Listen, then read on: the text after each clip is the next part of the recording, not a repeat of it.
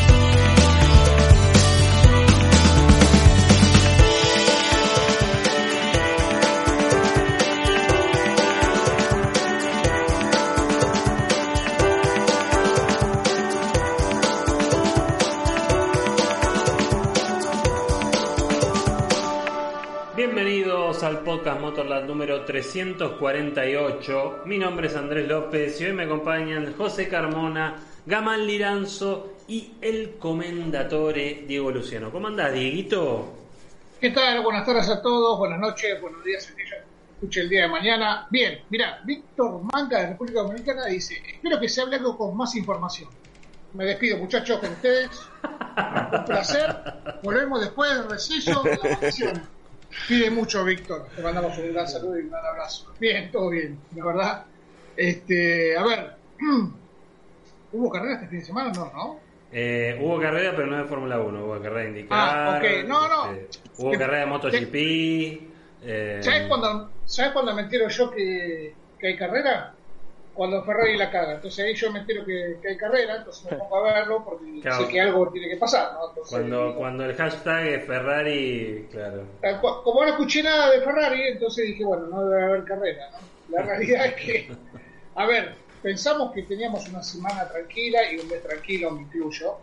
Y la verdad que desayunarse el lunes a la mañana temprano con, con la movida esta de Alonso, Piastri y demás, nos tuvo en vida a todos, ¿no? Así que todos aquellos que estábamos tomando el avión para irnos, que de hecho está, Sonia está de vacaciones, le mandamos un gran abrazo, y a ver pudo estar con nosotros, se habrá tomado también su receso, Matías, que estuve con él a la tarde, también mañana está volando, se está yendo de vacaciones, así que bueno, nada, Andy, creo que la semana que viene amerita que nosotros tomemos vacaciones o hacemos una maratón. Ponemos play, claro, ponemos play y dejamos, no sé, música puesta o ponemos No, vi- no, los no, grandes éxitos. Lo ponemos, lo ponemos a. José puteando y a... Ahí está. Ya está, No, tenemos para un hacer rato. una, tengo una idea largo. mejor. Hagamos una maratón, pero que desaparezcamos todos y volvemos directamente la última semana de agosto. ¿Qué te parece? Una maratón continua, Sí, sí, sí, sí, ¿sí? sí. De veintipico de días, Play. desaparecemos todos y volvemos sí. eh, El que, el en la previa de lo que va a ser el que puede se suma y, y aporta, sí, totalmente. tal cual. Así que bueno, nada, ¿crees que te haga una editorial, Andy? Brevemente. Dale, por favor, Dieguito, que yo no estuve la semana pasada y me perdí la editorial, así que todo oídos. Bueno, no, más que nada arrancar con el lunes, que como decía antes, nos desayunamos con esta movida de Alonso, ¿no? Que, que, eh, supuestamente había logrado el domingo con Otmar. Otmar le preguntó, ¿está todo bien, no? Con el contrato. Sí, perfecto, le dijo Alonso. Sí, Y ya, el lunes le mandó sí, la- digo, ya está firmado, pero con ustedes Ya no. está firmado todo, pero lo que no le aclaró es que estaba firmado con Aston Martin, no estaba firmado con, Al- con Alpine. Exacto. Que, Semántica, bueno, semántica, semántica. eh, hubo, un, hubo un problema de que la A era igual, pero cuando terminó de leer Otmar, sí. que se puso los anteojos, vio que decía Aston Martin, no decía Alpine. Entonces ahí estuvo el, el tema del lunes a la mañana temprano y después, bueno, una vergüenza, la verdad, que lo que hizo Alpine en el buen sentido de la palabra, ¿no? O sea, anunciar un Piastri, que un Piastri que después hice yo, no mencioné nada en ningún comunicado, desconozco todo. Es más, un chico que no debutó en la Fórmula 1, un chico que no corrió en la Fórmula 1 y ya está desconociendo un- una opción que tomó Alpine que ahora vamos a ir desmenuzando un poquito cómo fue el tema, ¿no? Que, que esas, esos vencimientos con respecto a, a la opción que tenía Alpine y que va a terminar legales y demás. Y un Zach Brown que la verdad que me parece, y te lo digo por lo bajo, se lo comento a la gente del chat también, me parece que se quiere robar a José Carmona también. ¿eh? Guarda, en ¿eh? cualquier- en cualquier cualquier momento momento, firma contrato. Yo no tengo problema, yo ya dije, tengo la escoba lista, preparada para ir a limpiar, aunque sea limpiarle los boxes, no tengo problema. Me parece, Zach Brown se está comprando todo. Todo. así que me parece que hubo ahí un, un llamadito telefónico. Salió de shopping, Zach. Dijo, a ver, Eh, Ahí va un piloto y y va y lo compra. Eh, tal cual, tal cual. Así que bueno, nada, desayunamos con eso y después, bueno, con las últimas noticias que Las Vegas albergaría la penúltima carrera del año, eh, estaría Las Vegas, sería nocturna y después sería... Este, tengo miedo con respecto a Las Vegas, y hago un hincapié, ¿no? En eso, con Chico Pérez. Tengo miedo que se me pierda ahí en Las Vegas, ¿eh? Mirá que le gusta mucho el juego, él siempre dijo que mencionó que le gustaría vivir en Las Vegas. Es complicado para Chico eso, José, ¿no? Yo creo que, a ver, y Las Vegas es una ciudad peligrosa, muchachos. Ojo, ojo con. y No, lo que pasa, a ver. Nosotros vimos a Checo cuando festejó que ganó Mónaco. Mirá si gana Las Vegas. Uf. No me quiero No. imaginar lo que puede llegar a pasar. No lo para nadie. No, no, no. La verdad que no me quiero imaginar lo que puede pasar. Yo Así lo, que bueno, lo único que lo único que te puedo decir es que el, si sale rojo al 16, eh, los hinchas de Ferrari van a estar contentos. Es un chacarrillo, ah, ¿viste? Sí. Sí, sí. El, el otro día, me- el otro día justamente de eso me decía un amigo, ¿no? Muy ferrarista me decía, guarda, no sé, sea cosa que, como dice José, la picadora de carne, no sea cosa que le se termine leyendo en un par de años de Ferrari y nos quedemos sin un buen pibe, cuidado con eso. Pero bueno, nada. ¿Vieron? Matías Binotto, Matías Binotto dijo esta semana que gracias a Alonso, en verdad gracias a Vettel, ¿no? Un anuncio que desembocó en otro anuncio el lunes y, no hay que sacarle todo el mérito tampoco a Vettel, porque bueno, eso está consensuado y los contratos no se firman de la noche a la mañana, sino que se viene amortizando de antes y demás. Eh, no se habló en la semana de Ferrari. Así que Matías Binotto, como vio que no se, ve, no se hablaba nada de Ferrari, salió a decir, no hay nada que cambiar dentro del equipo. ¿Ok? Así que bueno, nos quedamos tranquilos. O sea, no habló de Ferrari, pero Matías Binotto sí sale a decir que no hace falta cambiar nada. El equipo que está todo perfecto y está todo bien. Así que bueno, Andy. Cada vez que escucho cosas así, sí. Sí, pándelo, que tenemos buena info y de la buena acá con Gamal. Este, íbamos a desmenuzar todo el tema de lo que fue la historia de Alonso, Alpine, Aston Martin, Otmar, que no sé, que llamaba a un teléfono que estaba en las Islas Griegas y se equivocó de teléfono porque estaba en Oviedo. Así que tenemos para darle duro y parejo. tenemos para rato, a pesar de que es este es este receso, tenemos tenemos de todo para hablar. Eh, bueno, primero mandarle saludo, hay, hay uno ahí en el, en el chat que se llama Stop Inventing. Usó la- la- las palabras de, de Sainz, ¿no?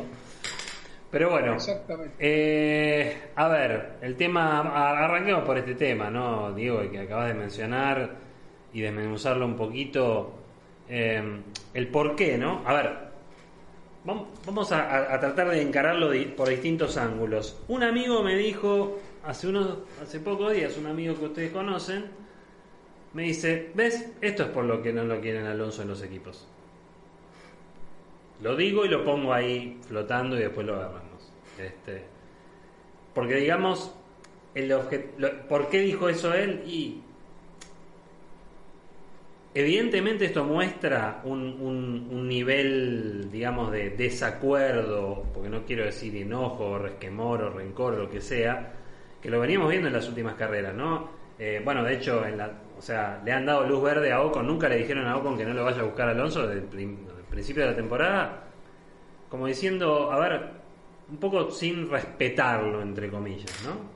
Eh, y Alonso, digamos, todavía, como siempre dice José, tiene con qué, ¿no? O sea, obviamente Fernando Alonso.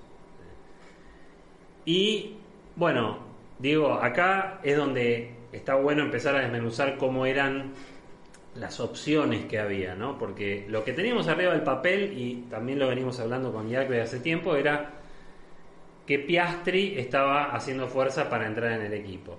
Y, y obviamente adentro del equipo estaban como queriéndose sacar de encima a Alonso, pero bueno, esto derivó en un, yo creo en un papelón de relaciones públicas, porque lo legal yo creo que al final les va a costar más caro al PIN, pero lo va a terminar arreglando. Es mi visión, por ahí no, ¿eh? por ahí hay alguien que puso más y Alpine se va a quedar con las manos vacías.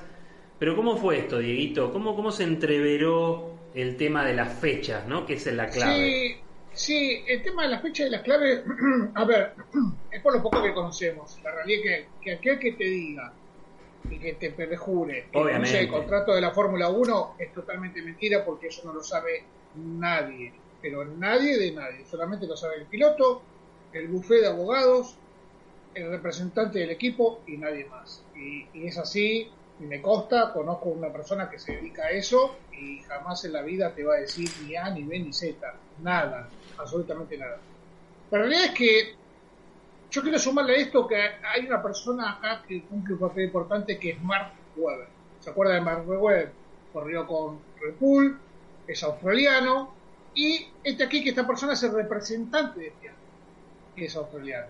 Vamos bien hasta ahí. Es importante nombrarlo ¿por qué? porque Mark Webber y Fernando Alonso son muy amigos, son amigos íntimos, ¿sí? no son amigos de como pueden ser que se encuentran en un pado o se encuentran de vez en cuando en una acera, no, son amigos personales. Entonces, ¿qué quiero decir con esto? La realidad es que vamos a hablar un poco de conjeturas, y acá también hacemos partícipe a la gente del chat, ¿no? que, que vaya opinando, es que la opción del contrato ¿sí? de Piastri para ver, ¿se acuerdan que tiempo atrás se venía hablando de que Alpine, si finalmente renovaba el contrato Alonso y lo hacía correr y seguía en Alpine, iban a buscar a Piastri una butaca. En su momento se habló de William, después se desechó. Es más, en su momento se llegó a hablar que cumplía el papel de reemplazarlo a Latifi, que finalmente, hasta lo que sabemos hoy en día, no sucedió. Y después dijeron, bueno, no importa, te vamos a tratar de colocar en McLaren. Alpine se iba a encargar de hablar con McLaren, con Sam Brown, para ponerlo a correr en McLaren. Este aquí, que en McLaren tenemos Orlando Norris con un contrato multianual que todavía falta mucho, y tenemos un Daniel Ricciardo que le vence el contrato el año que viene. También se rumoreaba en el medio, y hacer esto con una historia, así se entiende bien, Andy, lo que vamos a hablar, ¿no? Dale, dale, por supuesto. También se habló de Richardo en su momento y Richardo sacó un comunicado, ¿sí? un comunicado personal a través de las redes de Instagram, en historias, diciendo que entiendo que se está hablando mucho de mí, de mi contrato, por la mala performance que venía Ricardo teniendo, Richardo teniendo en el año, ¿sí? pero les quiero decir y aclarar que yo tengo contrato en McLaren hasta el 2023. ¿Estamos claros hasta ahí? Perfecto. Lo que también sabemos es que eso no es que nos dijeron, sino que de común conocimiento que dentro de los contratos de Fórmula 1 y de los pilotos hay una cláusula de salida por mal desempeño o hay una cláusula de salida porque el coche no está a la altura de las circunstancias y hay una sumatoria de puntos por lo cual puede quedar libre. Pasó con Alonso en Ferrari, ¿se acuerdan? Cuando Ferrari venía muy atrás, que de hecho estaba firmó Vettel y lo reemplazó Alonso. Pasó con Vettel también. Pasó estando en Red Bull. ¿Se acuerda que era compañero de Richardo? ¿Se acuerda que Vettel curiosamente terminó muy por debajo de la tabla? Optó por salir de Red Bull y por sí se fue a Ferrari. Entonces, acá el tema es el siguiente. Si Mac Weber y Alonso y Alonso hablaron íntimamente y le dijeron, mirá, yo tengo opción de mi contrato hasta el 31 quiero ver qué me ofrecen. Obviamente ahí hubo un preacuerdo ya y un llamado con Aston Martin, esto no se soluciona de un momento a otro. Hasta, hasta el 31 de julio. Piastri, siendo piloto reserva Alpine, también Alpine podía optar por Piastri hasta el 31 de julio. Este aquí, que acá viene lo, lo gracioso de Osmar, que el domingo cuando estaban en el circuito, le pregunta a Fernando, ¿todo bien con el contrato, no? Seguimos avanzando para renovar el contrato y demás, y Alonso dijo, sí, todo perfecto, todo ok. Y el lunes relacionamos con lo que pasó. El lunes fue 1 de agosto. Piastri, 1 de agosto. Si todo esto termina el 31 de julio, ¿cómo desemboca esto? Que no tiene más, que, más remedio al fin de optar por Piastri, pero ya el 31 de agosto fue, el 31 de julio fue domingo, o sea que el lunes ya no servía lo de Piastri. Y de hecho está, Mark Webber firma un preacuerdo, o lo que se dice de preacuerdo es que va a ir a matar para correr el 2023, pero tenés que desplazar a Richardo para eso. Entonces, acá es el tema. O Sapro le pone mucha plata a Richardo para que se vaya finalmente. Richardo puede encarar en Alpine o en Alpine, porque no creo que vaya Williams. o Volver. un preacuerdo. digamos. Volver Claro, al PIN, o volver al PIN. O un preacuerdo firmado con McLaren para que te esté el 2023 reserva McLaren y el 2024 corriendo la carrera. Pero esta es la parte que no me cierra. ¿Por qué? Porque Piastri puede ser muy bueno. Me pueden decir que tiene todos los laureles de Fórmula 2, es un campeón, todo lo que vos quieras. Pero un año en la Fórmula 1 son 10 años de la vida cotidiana de nosotros. O sea, es, es un mundo lo que puede llegar a pasar. Un mundo de que pueden aparecer oportunidades de todas índoles. ¿entendés? Entonces, esto es lo que no termina de cerrar hasta que no haya una confirmación oficial de que, de que Richardo se vaya a McLaren y que Piastri corra a. ¿Se entiende más o menos cómo fue toda la historia? Totalmente. Lo que vimos nosotros mortales desde afuera fue una, o sea, que creo que es lo que, digamos, o sea, creo que no, es lo que causó todo este, esta, este, este problema.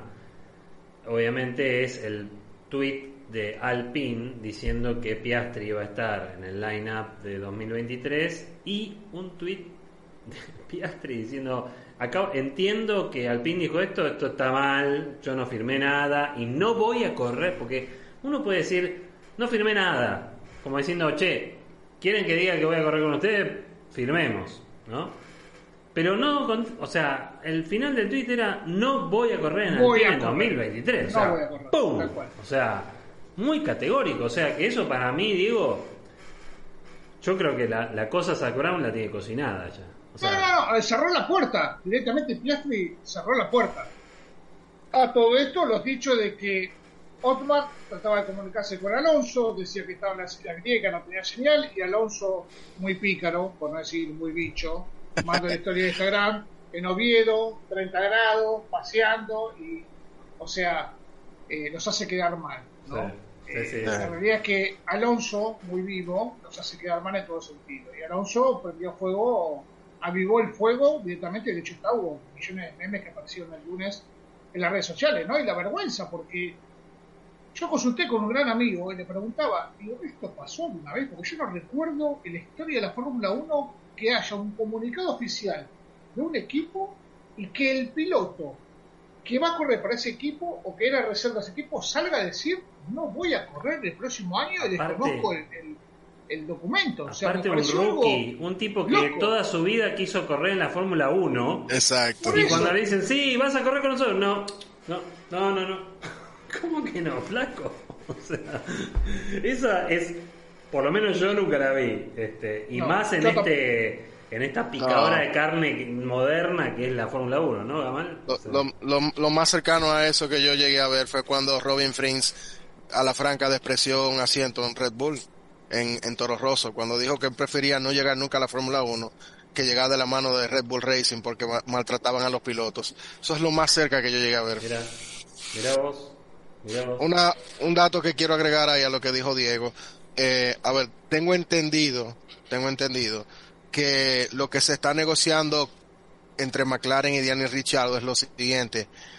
Cuando normalmente pasa eso, que un piloto le pide, que un equipo le pide a un piloto que se, se vaya de la Fórmula 1, eh, le paga todo su sueldo, pero hay unas cláusulas de por medio que te dicen que si ese piloto consigue asiento en otro lugar, entonces cobra solamente el 50% de lo que estaba acordado, porque se da por bueno y válido que el otro equipo también va a pagar por sus servicios. Entonces, ¿qué pasa?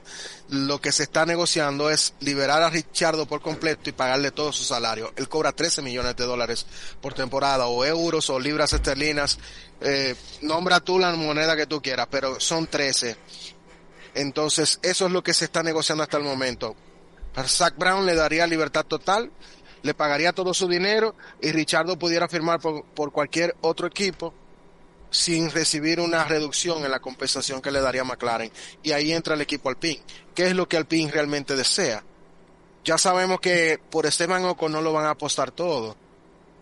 Porque Esteban Ocon hoy por hoy, si es cierto que es un buen piloto, no es un fuera de serie. Oigan bien lo que digo, no digo que sea un mal piloto, es un buen piloto, pero no es un fuera de serie. No como para llevar la cara de un constructor como Renault diagonal Alpine, no a ese nivel. ¿Ok? Entonces, ¿qué pasa? Probablemente ellos quieran apostar por una persona que ya conozcan, una persona que esté probada, una persona que sea talentosa, y ahí eso lo, lo, e, esa parte, esa descripción la llena perfectamente Daniel Richardo, que ya corrió dos temporadas para el equipo. Entonces habría que ver qué realmente quieren hacer dentro de Alpine, porque no es que Daniel Richardo se hizo lento eh, de un día para otro, es que desde, desde el primer día él fue lento en McLaren. Entonces eso habla más del concepto del coche que de la incapacidad de Ricardo para llevarlo al límite. Porque es que vuelvo y digo, desde el día uno el, sujeto fue lento en McLaren. Y no es la primera vez que vemos un fenómeno como ese. Entonces habría que ver qué quiere hacer Alpine.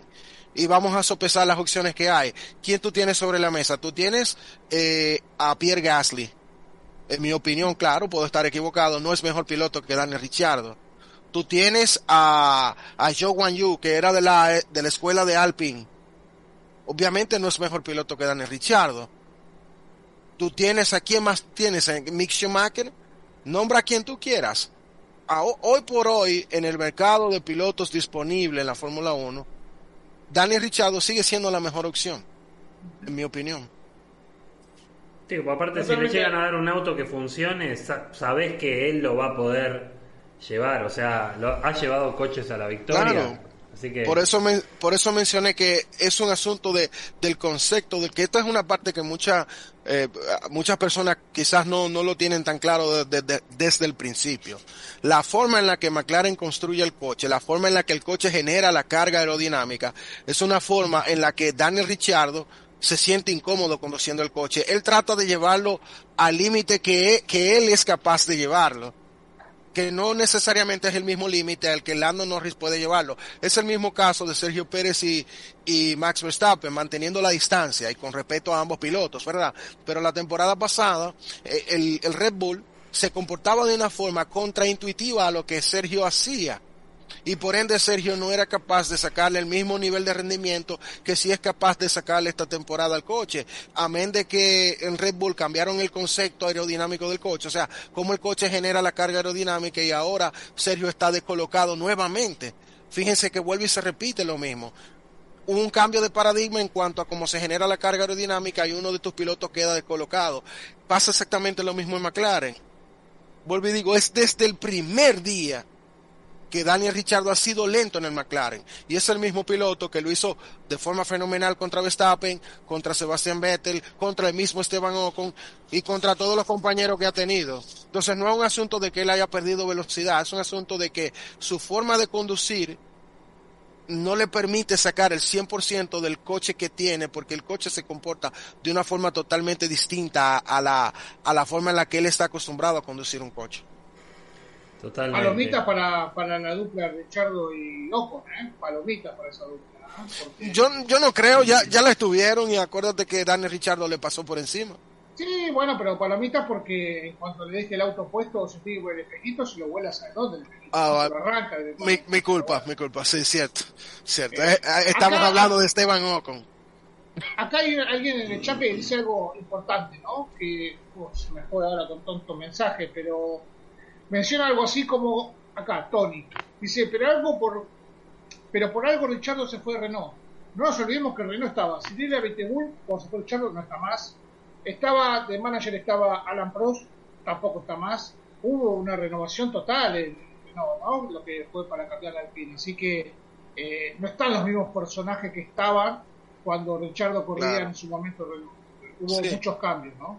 Sí, Diego, pero creo, creo que ahí hay que hacer una acotación, o sea, hay que resaltar lo siguiente. Sí, es cierto que Richardo dejó el equipo Renault, pero él lo dejó bajo la premisa de que él pensaba de que McLaren finalmente con el cambio de motor a Mercedes iba a, iba, iba, iba, a dar un salto de calidad. A ver, es como cuando Lewis Hamilton dejó McLaren, equipo ganador 2012, y se fue a Mercedes, que andaba penando en el medio campo. Lo hizo, lo hizo bajo la promesa de que el equipo tenía una buena proyección.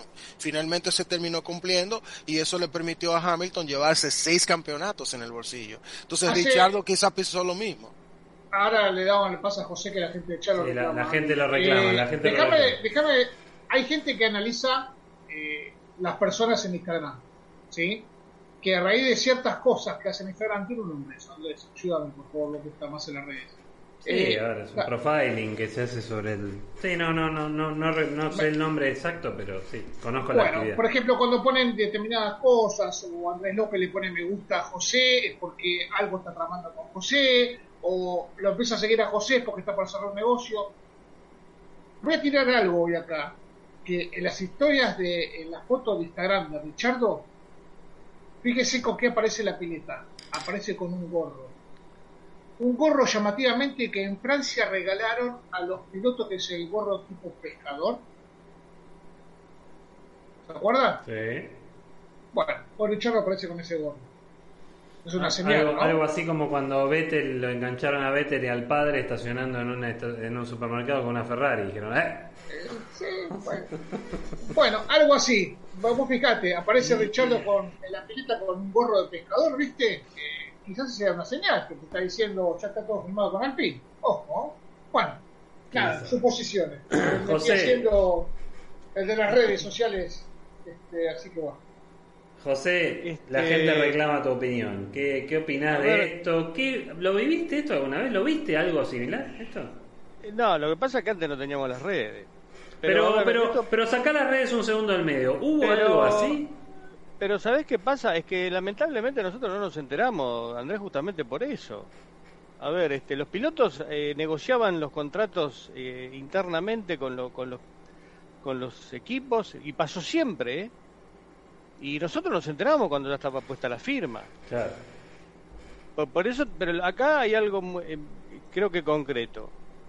Eh, estas cosas en la Fórmula 1 no pasan de un día para otro. No es que me- hoy me levanté, ah, no, che, me voy a otro equipo. No, no. A ver, esto es, esto es tiempo, meses, charlas, un montón de cosas y efectos que en definitiva terminan en esto. Es decir, si al piloto no le gusta el motor, si al piloto no le gusta el auto, no le gusta el ingeniero y qué sé yo, que y van generando situaciones para que el piloto empiece a mirar a otro. Pero esto pasó siempre, eso es algo natural, normal. Pues si, bueno, mira, si vos le vas a poner un motor que a mí no me gusta o que no tiene potencia o que no anda, y bueno, voy a buscar de ir a sentarme en otro auto. ¿Está? Porque vos, esto lo vas hablando ahí. Ahora, si vos, este, después, obviamente que hay la política de cada este, equipo hace que el piloto se sienta cómodo o no se sienta cómodo. Acá vos lo dijiste al principio, volvemos al principio. Dijiste, ¿no? Que te dijeron, y Alonso es un conflictivo. ¿No? Y yo lo escuché muchas veces. No me cabe ninguna duda que Fernando Alonso tiene un carácter, ¿sí? Que es notorio, no que yo no lo conozco. Siempre nos, lo conocemos por lo que te dicen los demás. No, porque fulano, eh, no, porque con Hamilton, chico, le pusieron un pibe, le dijeron que era primer piloto y le pusieron un pibe a que le gane. Y encima cuando fue a decir algo lo sacaron a patada en el culo. Pero, viste, era Hamilton. ¿no? Entonces dijeron, no, no, no, bueno, ¿quiere que no se enoje? Listo. Una. Yo no voy a salir en defensa de Alonso. Esto de Alonso, ustedes, yo quiero que a veces, a ver, yo como siempre dicen, uno está en, en- tu casa sentado en el sillón, no podés hablar de Fórmula 1. Bueno, tienen razón. Pero ¿saben qué? Yo voy guardando las, la- las, las, las finitas, la letra fina de todo, de, lo- de- los mensajes. Hace no sé cuánto, hace no hace mucho, nosotros leímos un este, reportaje al señor Sasnauer, donde con el pecho inflado, cuando le preguntaron por Alonso, dijo, yo no estaba cuando lo contrataron. Esa finita la tenés que guardártela. ¿Vos te pensás que a Fernando Alonso eso no le llegó? Pero claro, ¿Qué quiso decir el señor Sasnauer cuando, cuando le dijeron eso? Cuando el compañero que tiene le tira el auto encima en Jeddah y lo del otro día, y cuando Alonso después viene de hacerlo ganar el año pasado en, en- en Hungría, ¿ustedes se piensan que eso a Alonso no le llegó? ¿Que el equipo miró para otro lado? Ustedes imagínense esto, Alonso es malo, sí, malísimo. Imagínense si Alonso hubiese hecho lo que hizo Ocon con Alonso. Lo tendríamos pre- prendiendo fuego en una plaza, ¿no es cierto? Pero como se lo hizo Alonso, hay muchos que hacen silencio. Como se lo hizo Alonso, hacen silencio. Si se lo hubiese hecho a Vettel, a Ocon lo prenden fuego en una plaza. Vuelvo a repetir. ¿Se entienden cómo son las cosas? Acá esto uno tiene que ver, es decir, yo no puedo hablar por lo que sé, puedo, puedo opinar, puedo, elucubrar un montón de historia, pero esto no se hizo un día para otro. Que el lunes a la mañana, primero de agosto, Alonso se levante y diga, señores, me voy a vestir de verde, era porque ya estaba vestido de verde hace 3, 4, 5, 6 meses atrás. Arrancó, ¿entendés? Entonces eso es muy simple. Y, lo, y esto es una devolución de favores. No me cabe ninguna duda que Alpín hizo muy mal las cosas con Fernando Alonso, técnicamente, relaciones públicas, todo lo que ustedes quieran, para que Fernando Alonso termine con esto. ¿Se entiende? Sí. Porque de Ah, repente al claro. tipo le ofre, pa- para mí, y esto lo digo yo como una suposición, a él le ofrecieron algo y él se dio cuenta que en pista el equipo no le respondió como, como lo que le ofrecieron. No que le den un auto ganador, porque eso es muy relativo. Yo no te, yo te puedo decir, "Sí, yo te veo un auto que le vas a ganar a todo el mundo. Mentira. Los pilotos no quieren eso. Los pilotos quieren que vean que hay una reacción, que si el auto anda o no anda, bueno, mira, vamos para adelante, vamos para La, adelante. la vamos para adelante. sensación, José, es que lo ningunearon. Lo ningunearon a Obviamente, entonces toda esa finita, todo esto, esto es una devolución de favores del señor Fernando Alonso con Alpine, no me cabe ninguna duda. Ahora, te digo más, a mí lo que me hace muchísimo ruido, pero muchísimo ruido, es lo de Piastri. Porque nosotros fundamos a Alonso. Chicos, un pibe que te lo dibujan como un Jim Clark, ¿viste?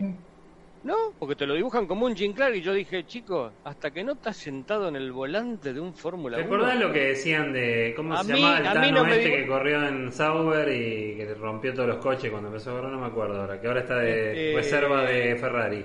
No me sale el nombre.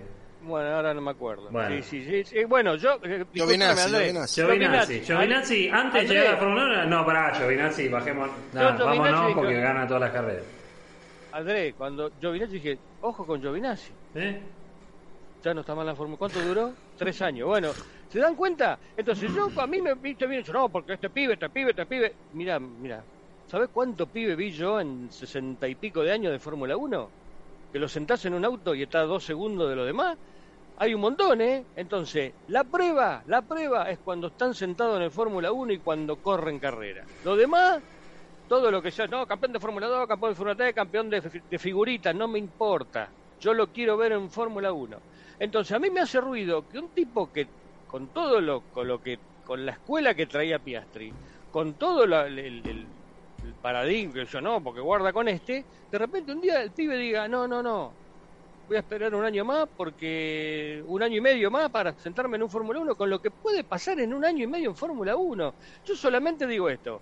Imagínense que el año que viene el McLaren es un cañón y, y Richardo es campeón del mundo. ¿Qué hace Piastri? Porque esto puede pasar. Nadie lo sabe. Sí. Entonces, bueno, entonces en eso, en, a ver, en tres meses de carrera pueden pasar un montón de cosas. Entonces yo eso es lo que no me, hace ruido a mí. Lo de Piastri, digo, ¿cómo puede ser? Ahora, ahí durmió dos cosas. Alpine durmió con Alonso y durmió con Piastri. Si vos tenés una, una joya, yo la joya del abuelo la guardo abajo del colchón mío y la tengo guardada. Yo no puedo estar esperando a- a- al 31 de julio que se me vence el contrato para decir, che, nene, vení, firma acá. Porque vas a seguir con nosotros. No podés esperar a- a- al 31 porque el pibe estuvo libre y dije, me fui, chao, hasta luego.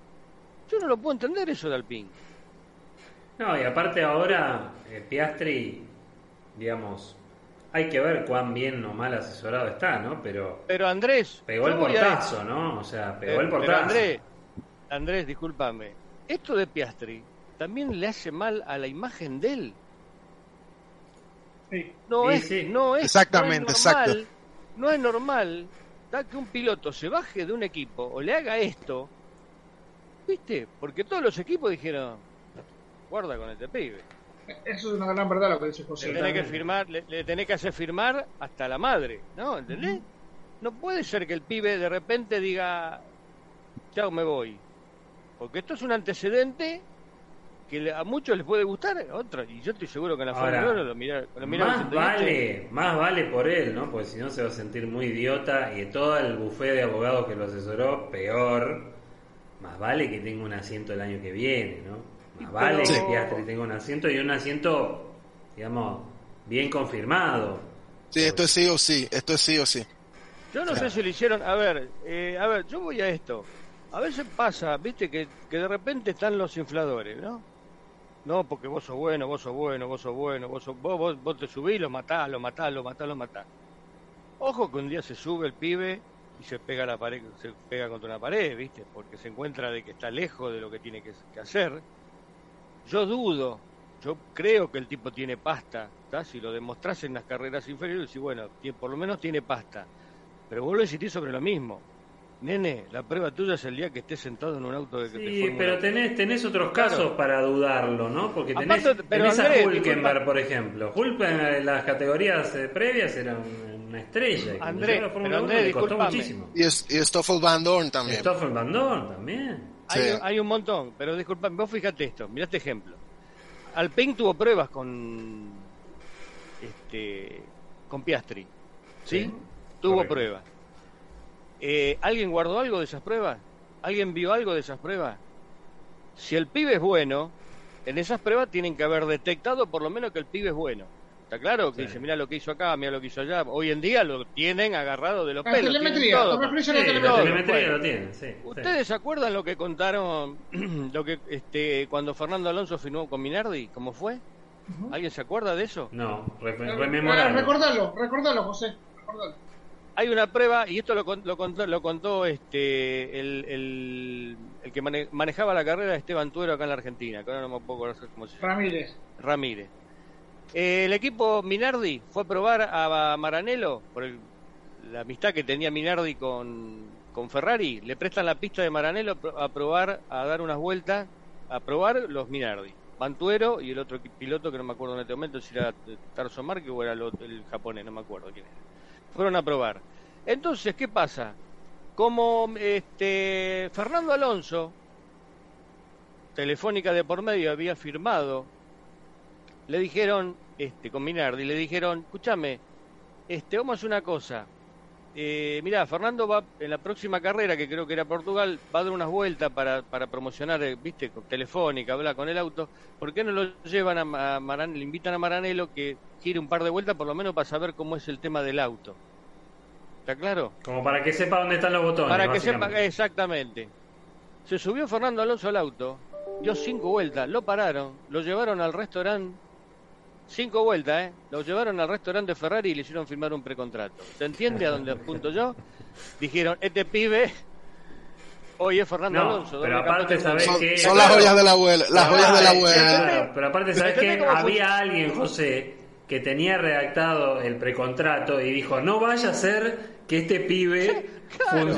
A ver, Alpine, vos tenés a Piastri. Decís, este pibe es bueno, lo, lo- lo sé probar con auto. Lo bajé y dices, che, ¿y qué tal? No, este pibe es bueno.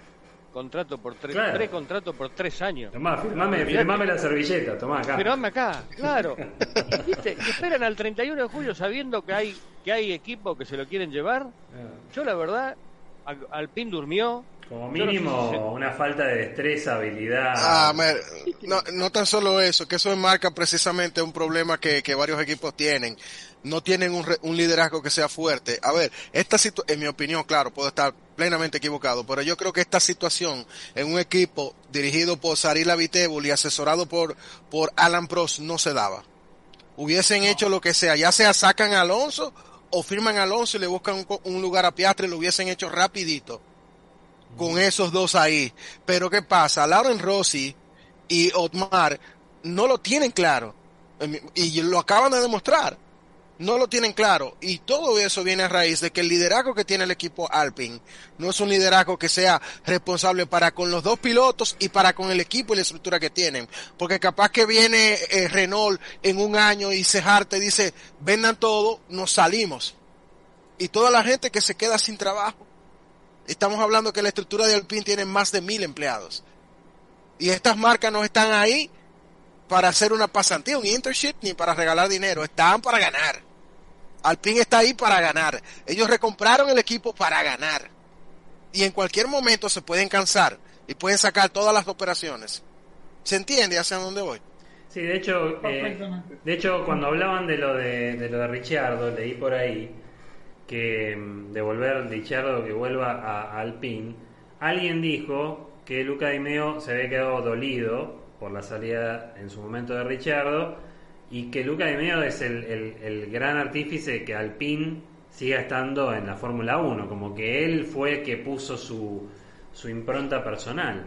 Eh, nada, las personas acá también mueven las cosas, ¿no? Fíjense lo que le pasó a Ferrari cuando Marchioni eh, falleció. O sea, se desbarrancó, básicamente. O sea, eh, fue un punto clave para Ferrari. Bueno, las personas, Bernie Eccleston. Bernie Eccleston llevaba para bien o para mal la Fórmula 1, la llevó a un lugar, la puso en un lugar que, digamos, cuando le tiró el fierro a Liberty, hay 70 para, para reemplazar a un Bernie Eccleston, ¿no? Y han pasado, ¿eh? John Braches y todos estos grandes nombres quemados así como si fueran, ¿entendés? Este, sí. Gente que venía probada de, otros negocios en ligas deportivas y no cuajaron. Yo estoy de acuerdo contigo, Andy. Por eso es que hay, un liderazgo que tiene que ir como en, en, exacto, hay una habilidad muy básica que tienen que tener estos managers para administrar negocios en la Fórmula 1, que no lo tiene cualquiera. Pero ¿sabes qué pasa, Andrés? Eh, muchas veces cuando nosotros nombramos a Eccleston, siempre te salta, no, porque Eccleston esto, aquello, el otro. Pero ¿sabes cuál es el tema? ¿Cuál era la muñeca de Eccleston? Eccleston te sentaba un piloto donde tenía que estar sentado. Claro. ¿Está? Y de repente cuando salía y decía, eh, me conviene a mí que este sea campeón del mundo, porque y porque este pibe sabe hablar, se, se mezcla con la prensa y qué sé yo, y eso vende. Ahora, no era que digitaba las cosas, pero por lo menos encaminaba la categoría a donde él le parecía. Está claro mm. decir, bueno, nosotros tenemos que ir por acá, tenemos que ir por allá, tenemos que ir a hacer esto, hacer lo otro. Hay cosas que te pueden gustar, no gustar, pero eso es lo que de repente a veces le falta.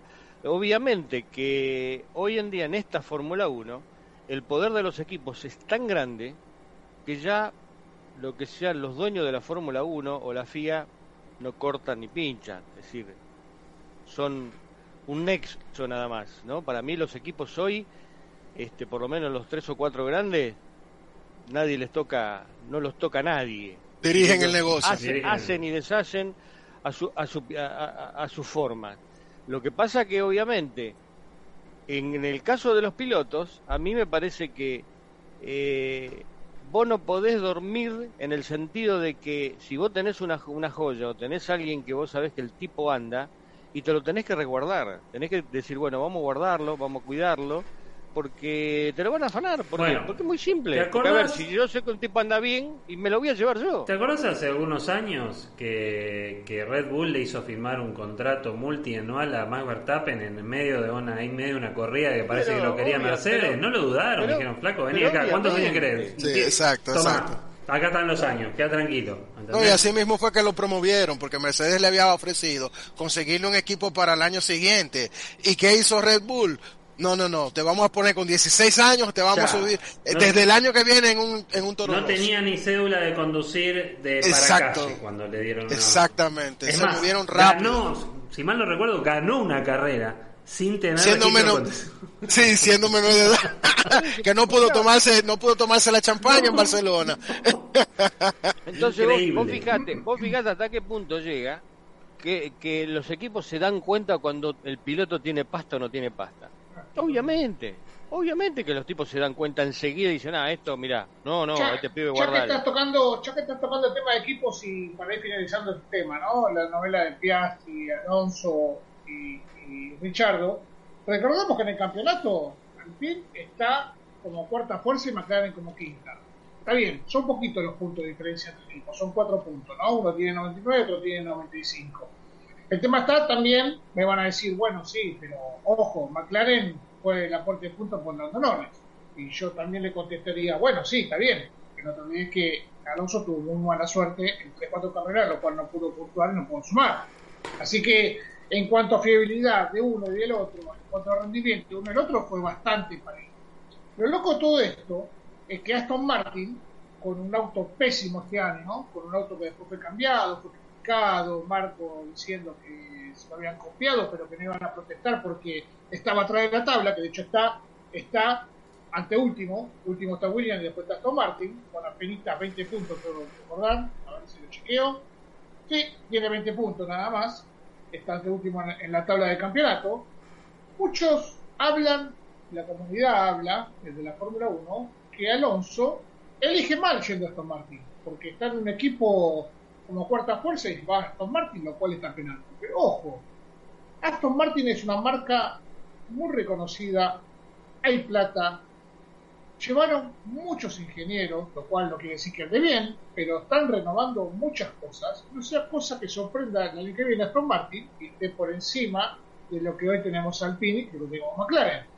Eso nunca lo vamos a saber, pero como dice José, no sea cosa que mañana Aston Martin te termina ganando, ¿no? O sea, ¿Te acordás, en el, ¿te, acordás, en el 2010 cuando Mercedes freía los neumáticos a mitad de las carreras y empezaba bien y se iba para atrás, empezaba bien y se iba para atrás. En ese momento, todavía seguía con ese flagelo donde Lewis Hamilton dice voy a ir a Mercedes y todos dijeron pará Mercedes estás loco vos estás en McLaren flaco venía de Schumacher en Mercedes estaba se acuerda que estaba Rob Brown venía de Schumacher y venía de eh, ah, de Robert ¿Se acuerdan? ahí es cuando, claro, ahí es cuando pega el salto Hamilton, va a Mercedes y bueno, Mercedes ahí, eh, eh, les, digo que hay muchas similitudes entre el proyecto de Aston Martin ahora en este punto y el que tenía Mercedes cuando compró el equipo de GP. Muchas, muchas similitudes. De hecho, recuérdense que el primer jefe de equipo que ellos tuvieron, eh, director técnico, perdón, que ellos tuvieron allá no, no, el primero fue Bob Bell. Ah, ok. Ah, Exacto, ese fue el primer, el primer director técnico. Y luego ellos traje, eh, se llevaron a, a Gio Willis y, el último que trajeron fueron, fue Aldo Costa, que incluso salieron los memes y todo eso en internet de que decían, tienen demasiados chefs en una sola cocina, porque tenían múltiples directores de equipo. Mm. Sin embargo, miren lo que terminó produciendo. Entonces, lo que, a lo que voy, para pasarle a don José, eh, hay muchas similitudes manteniendo la distancia, porque Lawrence Stroll, independientemente de, del, del micromanagement que él está haciendo en el equipo, está haciendo también la inversión están expandiendo el equipo. No le está temblando el pulso para salir a buscar a los ingenieros que tiene que buscar y para eh, eh, comprarse nuevos túneles de viento y todo lo, y todo lo demás. Además, fíjense la, la imagen que proyecta el equipo Alpine. Se les retira un cuatro veces campeón del mundo y buscan un dos veces campeón del mundo. Muy distinto al equipo, eh, perdón, eh, Aston Martin. Muy, muy diferente al equipo Alpine. Que ya tienen un dos veces campeón del mundo y no lo aseguran. Entonces, son dos formas de ver las cosas que tienen esos dos equipos. Y a largo plazo, pudiera ser que el equipo Aston Martin tenga mejor proyección. Digo a largo plazo, entiéndase pensando 2026, que es cuando el cambio de, cuando hay el cambio de motor. Pudiera ser que el equipo Aston Martin de aquí a esa fecha quede mucho mejor posicionado que el equipo Alpine. Don José, Y Alonso se aseguró dos años de contrato, dos años de continuidad. Está bien, tiene 41, va a tener 43. son, son, tres, son tres, tengo entendido que son tres, pero de la siguiente forma. Son dos que son garantizados y uno que una tercera, una opción de piloto. El tercer año sería opción de Alonso. Es decir, si por ahí aparece un lugar donde él pueda colarse como segundo piloto, porque ya él dijo que él, él está dispuesto a ir a un equipo grande, aunque sea de segundo piloto, bueno, pues él, tiene la oportunidad de simplemente no ejercer la opción y irse a ese equipo. En caso de que no haya nada, bueno, se queda igual en Aston Martin y tiene un tercer año. Fue una buena movida de Alonso, que de hecho va a cobrar creo que son 20 millones de dólares, euros o libras, ponga usted la, la moneda, va a cobrar más dinero Alonso, Gamal, Alonso, lo que me consta, siempre hizo muy buenos contratos a nivel económico. Mm. que Alonso no es, no es ningún eh, chico nene de, plaza, ¿eh? o sea, siempre. No, que genera mucho bullicio. O sea, Fernando Alonso genera mucho arrastre mediático. Claro, claro que sí. Mucho, comercial. Vos fíjate qué comercial será, que esto me gustaría debatir con ustedes y con la gente del chat, porque hubo una movida ahí por España de que Toto Wolf propició de que Alonso vaya a Aston Martin, porque cuando se retire Hamilton, Alonso iría a correr a Mercedes. sí, sí, sí, ahí, tenemos, tenemos. no, tranquilo, tranquilo. no, no, pero a ver, yo lo que voy es esto, eh, y esto es una, es una, más una respuesta en general a todo lo que yo leí esta semana. Eh, ¿Alguno pensaba que el año pasado con la mano en el corazón que Ferrari podía ganar carreras este año? No, no a ciencia cierta, no, no, nadie. Podía ganar alguna, pero pelearle, pelearle al campeón, dejemos de lado los problemas. Podía, no. Bueno. Entonces, pensar que hoy en día, que medir el Alpine con el Aston Martin hoy en día no sirve. Vamos, vamos, lo de Alonso con Aston Martin, vamos a medirlo el año que viene. A fin del año que viene vemos y vemos si Alonso hizo mal o hizo bien. No ahora. Ahora, a ver, y otra cosa, Alpine, por ser Alpine y tener Renault atrás, hoy tendría que estar peleando con Mercedes, si no tendría que estar peleando en la punta, porque no se olviden que sigue siendo un equipo oficial y está peleando con McLaren. Exacto. Gracias, Gracias. Alpine no pongamos la, medida, no, no, Alpine tendría que estar peleando, como, ganándole a Mercedes, peleándose, ganando, tratando de meterse entre en el podio continuamente, y no lo hace, porque no tiene el auto, y así hace un tiempo largo que está. Y no solo Alpine, Renault mismo. Renault nunca, en la era híbrida, tuvo la posibilidad, salvo con, con, miren qué cosa rara, ¿no? Nada más que con el, ganaba nada más que con el chasis de Red Bull ellos como, como equipo no pudieron ganar nunca a, ese nivel, diríamos decir, voy, domino y gano. La Docon en Hungría, sabemos cómo fue. ¿Entendés? Entonces, yo lo que voy es que vos tenés que, el Ping tendría que estar peleando ahí adelante. Y en estos años de aire nunca estuvo a la altura de lo que es pelear un campeonato de Fórmula 1. Entonces, vayamos por parte. El año que viene es el año que viene. Porque ahora dicen, no, porque Alonso hizo mal, se está yendo en auto que es una porquería. Este año. Yo he visto un montón de autos de porquería que el año siguiente fueron campeones del mundo. Equipos, estamos hablando. Entonces nunca sabe, vamos a esperar el año que viene. A fin del 2023 decimos, che, qué mal que hizo Alonso, o qué bien hizo Alonso. ¿Entendés? Claro. primero por ese lado. Y después, la, la este, vuelvo a lo, mismo. Me parece que lo de Alpine, hoy, que esté peleando con McLaren, no es normal. Alpine tendría que estar peleando con Mercedes y mm. con Ferrari y Red Bull porque es el equipo. Es decir, es más, Red Bull, que es, lo podemos tildar de equipo oficial de quién, de Honda o de ellos mismos. Dicen que prendieron un motor Red Bull por primera vez esta semana, ¿no? Entonces, este, por eso digo, ojo con esas cosas. Vamos, vamos a ver si Alonso hizo mal recién el año que viene. ¿Está? Dentro de la mitad de Apoyando lo tuyo, Alonso y con la gente de chat. ni hablemos, perdón, y ni hablemos lo que vende Alonso. Ni hablemos. eso, eso voy, ah, fíjate, fíjate. ¿Te acordás cuando estaba en Ferrari? El lema era: Lo mejor está por llegar. ¿Te acuerdas? Lo mejor está por llegar. ¿Qué pasó McLaren? Se rompía todos los días, tuvo un accidente en Barcelona. Eh, eh, ¿Cómo era? Eh, no, no, no. Eh, Perdón. en Suzuka, Motoronda. Sí, de ahí pasamos a el plan. El plan. Ok. Fíjate que, que es un generador de contenidos y vende muchísimo Alonso, pero muchísimo. Entonces, la llegada a Aston Martin, tras que es una marca prestigiosa de lo que son los autos Aston Martin de calle, imagínate todo ese contenido, cómo se vende. Se vende de una manera impresionante. Pero, ¿sabes qué pasa? Pero, ¿sabes qué ocurre? disculpame, Andrés. Este, el tema, ¿cuál es? Es lo que hablamos siempre. Cuando nosotros siempre terminamos lo mismo. Chicos, esto es un negocio. Y el negocio es vender. Vos pensá esto. ¿Cuánta, teniendo los Vettel en el equipo, ¿cuántas gorras verdes se vendieron? El año que viene van a seguir vendiendo gorras verdes porque tienen a Alonso en el equipo. Ese es el negocio de Aston Martin. Después vemos si deportivamente sirve o no sirve. Pero esto es el negocio de los equipos de Fórmula 1 o se, piensa, o se piensan que no pasa por ahí. Que de repente va a tener 10 veces más. A ver, de repente se va a Vettel. Ahora resulta que de acá a fin de año, Aston Martin lo vamos a mirar porque va a ser la última carrera de Vettel y el año que viene lo vamos a ver porque va a ser la primera carrera de Alonso. Aston Martin ya ganó publicidad, Macalpin, no te quepa ninguna duda de eso. ¿eh? ¿Entendés? Porque nosotros vamos a verlo por el lado del negocio. Ahora, que después deportivamente es otra cosa.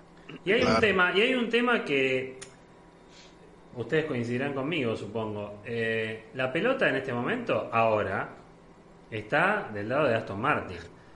¿Alguien duda que si Aston Martin, supongamos que la pega con todas estas contrataciones que hicieron, hacen un buen coche, que puede pelear con Red Bull, con Ferrari, con Mercedes y ganar carreras? A mí me, por lo menos a mí me gustaría tenerlo a Fernando Alonso arriba de un coche ganador. Me va a dar una garantía, por lo menos, que alguna carrera me va a ganar. Eso, no sé.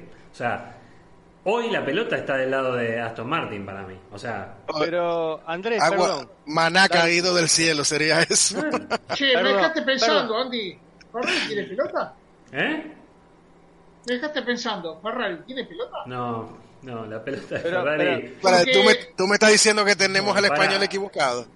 No, No, no. ¿sabes por qué? Porque me dice la pelota está de Tom Martin. A ver, Mercedes quiere ganarle a Red Bull, Red Bull quiere ganarle a Mercedes, eh, Ferrari quiere ganarle a mismo Ferrari. Por eso digo, Ferrari tiene pelota para jugar en la cancha. Y O sea, mira, el tema de la Ferrari, la como pelota. siempre, ¿no? Y ahora vamos a hablar un poco con, Pero- con, con pero Gamal. aparte- Malo, tú eres malo.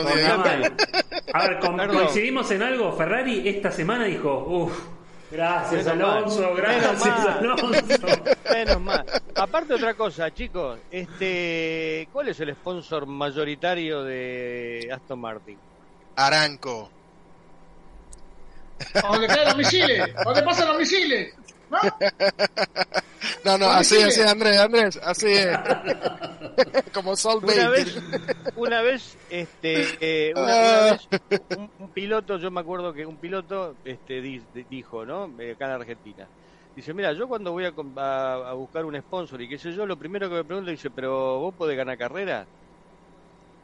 Y sí, mira, no sé, ganar no sé, pero estoy ahí, estoy entre los 10 primeros. Dice, bueno, pero a ver, ¿y te salís en, en la revista Corsa con el gráfico? Gran revista de acá, ¿no? Y sí, a veces, bueno, listo. Este, ¿cuánto querés? ¿Te das cuenta de lo que le interesaba a los tipos? Bueno, vos vi- viste, claro? Bueno, ¿viste a Días de ver. Trueno? ¿No viste de En, Trueno? en- en algún momento Aramco no va a querer tener un la- el, sponsorear un auto que hay que hay que mostrar del 15 para atrás. ¿Me entendés? Entonces va a decir, no, muchachos, vamos a, a ver qué hay, que, qué hay que poner para que el auto funcione. Porque acá no hablemos de decir de hacer trampa, hablemos de, de decir, bueno, a ver, ¿qué necesitas para tener un auto que funcione? Y necesito tal ingeniero, bueno, andá y compralo, tráelo. O necesitamos tal cosa, bueno, andá y tráelo. Y aparte no nos olvidemos de esto. ¿Se acuerdan que hace, cuando arrancó este tema de- de Aston Martin, que estaba Toto Wolff metido, de que iba a ser el equipo que iba a suplantar a Mercedes, no que, que iba a suplantar a Mercedes. Que iba a decir, obviamente, nosotros vimos los autos, los autos eran Mercedes pitados, ¿no? Claro. Entonces, ojo con esas cosas. Entonces no sabemos cuál es la- lo que se cocina atrás. Por eso a mí me llama la atención de repente que estos dos años de Aston Martin han sido bastante, no malos, malísimos, ¿no? Para lo que uno pensaba que podía llegar a funcionar. Sí. Este, pero uno nunca sabe, y más con estos movimientos. Después Totalmente. podemos locurar lo que ustedes quieran, si, si fulano es malo, si es bueno, si que el hijo del, porque está el hijo de Coso y mirá muchachos, si Alonso le hace un segundo hasta a a- yo siempre digo pobre pobre este pobre Stroll este le, tenía Vettel y ahora le ponen Alonso y se, va a tener que a ver si no aprende ahora no aprende más Pobre, pobre, no, al contrario, el padre le busca los mejores para ¿Entendés? Claro, entonces, a ver, pobre. Lance, viste, decís, bueno, Lance, aprende, por lo menos, no te oreja. nada que capaz que una de esas la tenemos a Hamilton corriendo a Pero pará, pará, pará, pará. ¿Vos te crees que Alonso le va a explicar algo a Lance Stroll? Por No, favor. ni, ni, ni hablemos, ni hablemos. Le va a No, decir, pero no, "Pibe, pero no le tengan- pibe, no le tengan- Vos mirame y callate la boca. No, le va a decir, mirá que el volante, el volante es redondo, le va a decir. No, pero no le tengan lástima, independientemente de todo. Capaz que, y Dios lo libre, el padre fallece y Stroll es piloto y dueño. No, totalmente, totalmente. Bueno, A mí escúchame, lo que me Gamal. preocupa, a mí lo que me preocupa de Stroll es el contrato.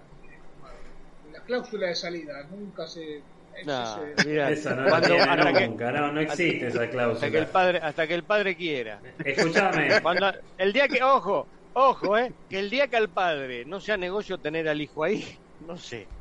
¿Sabes Mirá lo que te no, digo. Bueno, vamos a hablar un poquito de Ferrari y me he hecho una pregunta para ver si tenemos la respuesta, porque la están preguntando en el chat hace un rato y es una pregunta para Gamal. ¿Cuántas carreras Sainz tuvo mejor ritmo que Leclerc? Eh, ok, sí, yo tengo la data. Restando la carrera en la que ambos eh, abandonaron, Sainz fue mejor en dos. Dos de, de... O sea, se pueden medir 12 carreras ahora te lo digo. entre ambos. Se pueden medir 12 carreras entre ambos y, en- y Sainz tuvo mejor ritmo legítimo porque a, a, veces tú puedes tener un mejor ritmo, pero tú haces una estrategia diferente. Claro, sí, sí, como, sí. Fue el, como tete, fue el, digamos. exacto, exacto Bien. como fue el caso de, de, Canadá, por poner un ejemplo. Entonces ahí tú no puedes hacer una comparación directa. Entonces, eh, creo que en dos carreras, dos de nueve o dos de diez carreras, así ha tenido Sainz mejor ritmo legítimo que Charles Leclerc. Luego en todas las demás, Leclerc ha sido superior por el orden de por, por lo menos una décima. El, el la, me, la mediana, no el promedio, tú puedes tener un pico que te altere el promedio. La mediana, lo que me dice es que eh, es cienta, a ver, lo tengo por acá. ¿Sabes cuándo empieza a crecer Sainz? A partir del Gran Premio de Miami. 135 milésimas de diferencia entre ambos. Eso es lo que... Eso es sí, el- pero... Matemáticamente esa es la diferencia. Entre Sainz Sí, y Leclerc velocidad. hay una décima y media, pongámosle. Sí, Sainz, 135. Sainz, em- ahora vamos con eso, ahora vamos con eso. Espera, espera que arranque y avisa cuando salimos. Bueno. Hola, hola, un, Eh. dos, tres, probando. Hola, eh, Matías Binotto. Eh, ¿Me escucha Matías Binotto? Sí, eh, bueno, gente, la verdad fue un placer. La verdad que la explicación tuya, Gamal, y la La- que tiraste ¿Qué, con respecto a qué Ferrari explicación magistral y aparte, ¿qué noticia tiraste? Increíble, bueno, nada, qué suerte. Bueno, nos estamos yendo, gente. Gracias por todo. Hasta luego. Hasta Chao. luego. Gracias. Y bueno, saludo a la gente del chat. me voy a invertir Como en, me voy a invertir en la bolsa con el dato de recién. Per- Permiso. Sí, eh, la verdad, la madre estuviste bárbaro hablando. Si la gente no te escuchó, toma la gente. Así que nos vemos, si Dios quiere, en tres semanas, ¿no, Andy? Claro, claro. Todo, no, la semana que viene con este dato que acaba de tirar Gamal vamos a ser millonarios. Así Sí, que ya está. está. No sé si vamos a con seguir Gamal, haciendo el podcast. yo que con lo que dijo Gamal, nadie lo va a escuchar en ningún lado. Así que bueno, gente, abrazo a todos. Gracias por estar ahí. Chao, gente, gracias, eh, gracias. Un placer, eh, Gracias. un placer, un placer. Chao, Bueno. nos vemos. Bueno, son cosas que pasan. Eh, internet, el mundo moderno, gente. Bueno, Gamal, ahora sí, fuera de chiste, ¿tenés alguna data? Que eso sí lo repetir lo que dijiste. dijiste en 30 minutos, Gamal. ¿Por dónde quedé? Bien. Bueno, para eh, lo que le explicaba al, al chico que hizo la pre- chico o la chica que hizo la pregunta en el, en el chat, es eso, o sea, eh, 135 milésimas de diferencia en rendimiento neto en las puertas que se pueden comparar entre Sainz y, y Leclerc a favor de Leclerc y el cálculo es ese, en 9 de las o 11, me- sí, 11 carreras que se pueden comparar directamente entre ambos, Leclerc le ha, le ha batido en cuanto, en cuanto eh, y nada, eso es lo que lo que tengo ahí en cuanto a, a la pregunta que tuvo el chico. Vi otra pregunta por, a- por ahí, ¿no? Hay muchas, había muchas de, Ferrari. La perdí demasiada, demasiado, demasiado comentario, pero no, sí, sí, sí, que bueno, con el tema se nos, se nos se. Ah, de- alguien pregunta el acelerador, por favor, pero no entiendo la pregunta. Que se, ¿El le acelerador queda, de que se le queda trabado, ¿no? A Ferrari, lo habrán Ah, arreglado, me imagino que es con lo... Ok, me imagino que es por, por el abandono en, en Francia de, de Charles Leclerc. Ima- Sí, bueno, eso es una teoría de que el acelerador se le quedó nuevamente eh, trabado a Leclerc en, en la entrada y sin embargo eh, la data de la telemetría de esa vuelta no sugiere eso. No sugiere que el acelerador se quedara parcial, o sea, que el gas se quedara parcialmente abierto. Entonces yo no me suscribo a esa, a esa teoría. Acá Picho79 dice, y a Beck fue que desenchufó el cable y se fue. Eh, ya ve. Así que bueno, Picho79, Bueno, llegaste tarde. Eh, les en tengo- en les tengo un dato. estuvo Yabek, ahora ya no está.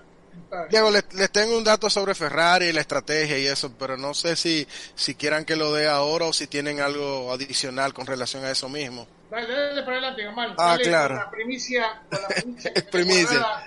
Sí, antes que Ok. se corte de vuelta, así que vamos con la esta primicia.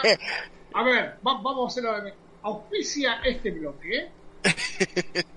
Internet Pirulo. Donde si hablas de más, se te corta y no sale más nada. Así que bueno, adelante, Gamal. Vamos a ir un rato. Ah, bueno, ah, Ferrari y el equipo de estrategas. Recientemente Matías Binotto dijo que lo que había era que darle confianza al equipo para que el equipo pueda crecer nuevamente. La información que tengo es que van a haber cambios, pero hacia final de temporada, no durante la temporada. Va a haber una reestructuración de lo que es el equipo de estrategas de Ferrari. Ay, Dios. escuchó, Ujú. viste que José que Se va a hacer la- se va a se hacer. cuenta, ¿no? se va a hacer la reestructuración. Obviamente, y esta parte sí me gusta, si finalmente se confirma el rumor, sí me gusta esta parte por parte de Matías Binotto, de que no lo va a hacer a mitad de temporada. Les, les explico por qué. Porque eso manda un muy mal mensaje. Recuérdense en los tiempos de, de Marco Matiaschi de, Sí, y, y de Luca Cordero de Montesémolo y, y ahora el que Marco es jefe... Mattiacci fue un, un muñeco de torta, pero era el número Sí. uno de. Ferrari Nor- Norteamérica, ¿no? Era así, lo llevaron. Sí, esa- exactamente. Y, y el antecesor era, perdón, ¿cuál era el nombre del antecesor ahí de Marcos Matiachi? Arriba Bene. No, arriba Bene no, eh, eh, que ahora es jefe de la Fórmula 1. Se me va Ah. Stephen Domenicali. Estefano exacto. En ese periodo de tiempo, recuérdense que Ferrari literalmente tenía la guillotina rosa. Por cualquier cosa le llevaban la cabeza a cualquiera. De hecho, de hecho a Chris Dyer en 2010 por el fiasco de la estrategia en, en, en Abu Dhabi en 2010 con Vitaly Petrov eh, bloqueando a Fernando Alonso, que eso le costó el campeonato de pilotos a, a Fernando Alonso, eh, a él le cortaron la cabeza por ese fiasco, sin, sin considerar que habían un montón de puntos que se habían perdido a lo largo de la temporada. Pero eso mandó el primer mensaje negativo al equipo, porque lo que hizo fue que colocó a todo el equipo en modo defensivo. O sea, nadie se atrevía a hacer nada fuera de, o sea, thinking out of the box, porque pensaban, bueno, si, si la cago, perdón por la palabra, fácilmente que pierdo mi puesto. Entonces, eh, ese, esa, ese espíritu de, de intentar algo nuevo, de innovar, de, de ser atrevido, de ser alocado, ese espíritu se perdió por completo en Ferrari, se vino a recuperar años des- después. Entonces, Entonces, vamos a repetir de vuelta la primicia, Gamal. Primicia de Motolad, por si lo escuchan ahí. Como es el tema, a fin de año va a haber cambios en Ferrari. Sí, En va, el se va a reestructurar el departamento de estrategia. Recuérdense Wow. que lo, lo lidera Iñaki Rueda, entonces no lo van a hacer a mitad de año por, por, por razones obvias. Tú no vas a quebrar el equipo a mitad de año, mandas un mal mensaje, por eso expliqué lo anterior. Entonces se va a hacer a final de año. Ok, Si el rumor entonces se quiere decir lo que está mencionando, que si va a haber un cambio, van a ver y van a optar que de acá, cuando arranque el campeonato a fin de año, las estrategias van a salir espectaculares, va a salir todo redondito, las paradas en boxes va a ser, José, menos de dos segundos, va a ser excelente, es más, a fin de año vamos a salir todo con un hashtag que diga no te vayas rueda. Acordate, José, acordate lo que te digo. Y el, Sí. y el- el año que, o, o un cartel como Bilardo, ¿viste? Perdón Rueda en vez de perdón Bilardo. Eh, Pero ¿sabés qué pasa? Pero sabe, pero bueno, pero eh, esto siempre esto se maneja en base a resultados. No, no nos olvidemos que en la tercera cuarta carrera Ferrari era campeón del mundo y Binotto era una mezcla de de Colin Chapman, este Frank Williams y Ken Tyrrell. Eddie Meyer y Ron Y Max. Verstappen, y Max Verstappen diciendo, no, yo el campeonato olvídense Claro, de mí. ya, Se acabó. Esto es una cuestión de resultado. Ahora, a mí lo es decir, yo puedo entender, este, obviamente que se equivoque. Hasta ahí nomás lo puedo entender. Sigo pensando que tenés 400 tipos alrededor de un equipo de Fórmula 1, vos no le podés cerrar una estrategia tan feo o tan mal, como a veces lo hace Ferrari. Pero bueno, está dentro del paquete que te puede equivocar, te puede equivocar. Ahora, a mí lo que me preocupa más para, el- para, para lo que es Ferrari es que después Binotto salga a decir va a seguir todo igual. No, muchacho. No diga va a seguir todo igual. Si, pues, si para vos va a seguir todo igual, a la gente decirle vamos a tratar de mejorar esto. Eh, no, no te hagas cargo, si no querés hacerte cargo de que, de que metiste la pata, pero por lo menos decía algo que a la gente le caiga bien, no que le- encima le caiga mal.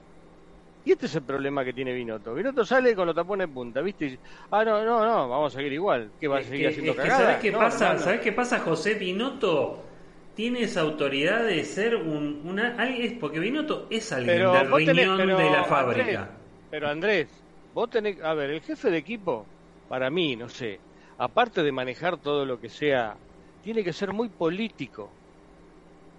A veces se quejan de Toto Wolf o de Horner. Los tipos, en de- definitiva, muchas veces dicen cosas que son políticas. Vos la tenés que ver por ese lado. ¿Qué es lo que, a ver, no que voy a hacer esto, sino que es lo que quiere escuchar la gente. Totalmente. Después me importa nada lo que, ¿entendés? Después hago totalmente todo diferente. Pero vos tenés que, a la- a la- ¿qué tenés que hacer? Después del cagadón que te mandaste, lo que tenés que hacer es acariciar a la gente de Sí, Ferrari. no podés salir, ¿entendés? Entonces sí, sí, la verdad, vamos a rever, eh, me parece que acá nos equivocamos. Por, por lo menos tratar de, de- de que la gente diga, ah, bueno, vamos a ver si la... pro-". Pero no, vos fíjate, el tipo dice, vamos a seguir igual. Porque no, porque como diciendo, como a nosotros nos equivocamos, ¿eh? Hicimos igual. ¿Que la culpa la tuvo Leclerc que le pusiste tres, tres cascotes de goma? No, hermano. No.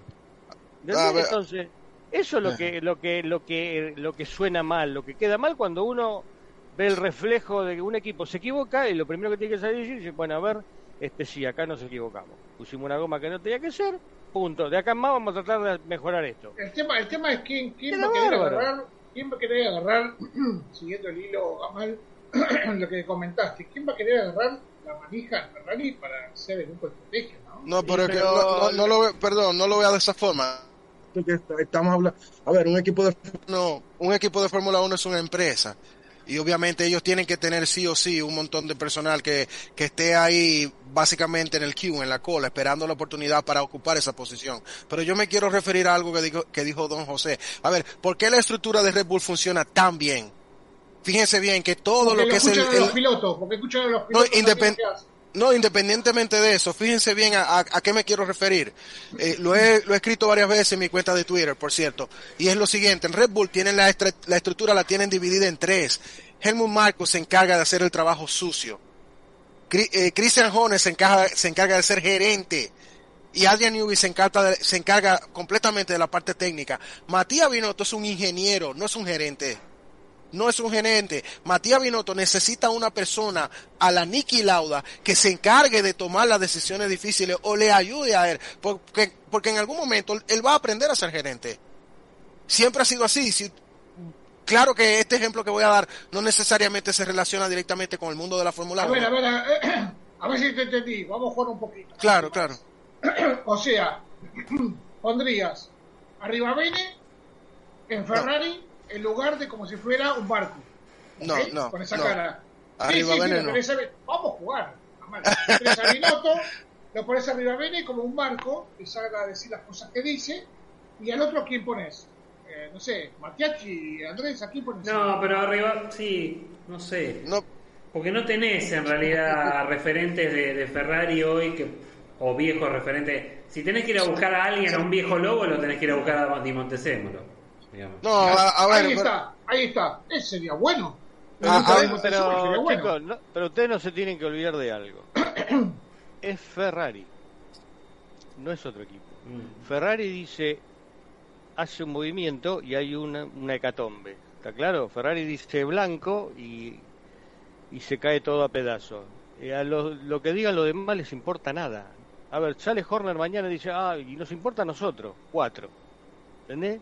Ah, mira lo que dijo Horner, qué sé yo qué. Sale a decir Binotto y sale medio mundo, te para por la calle, che, ¿viste lo que dijo? Porque es Ferrari. Y aparte de eso, volvemos a lo de siempre. Las presiones que genera estar en Ferrari, para cualquiera, sea piloto, sea manager, sea lo que sea, sea director. ¿Entendés por qué? Porque lamentablemente Ferrari siempre atrás tiene un país, como alguna vez se dijo, tiene un país atrás, la prensa ni hablemos, se los comen crudo. Entonces, imagínate vos después que decís, bueno, a ver, yo tengo libertad para trabajar en Ferrari, no.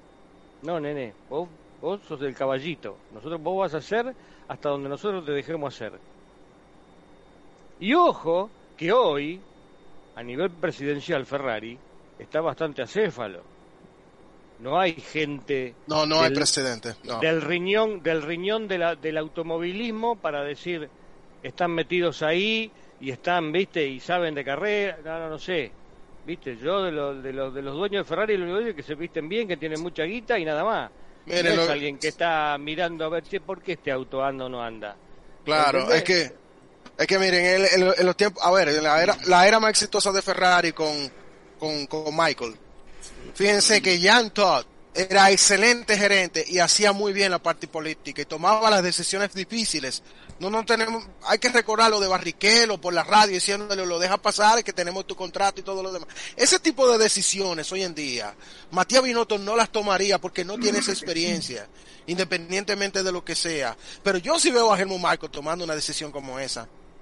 Me- voy- eh, eh, se, se- o sea, se entiende hacia dónde voy. Entonces, Matías Binotto necesita al lado una persona que le ayude a balancear esa carga, porque la parte técnica, y hay que decirlo, la parte técnica Ferrari hoy en día la tiene resuelta, independientemente de la fiabilidad, que es un punto en el que se va a llegar a una buena fiabilidad. Hoy por hoy Ferrari tiene el motor más potente.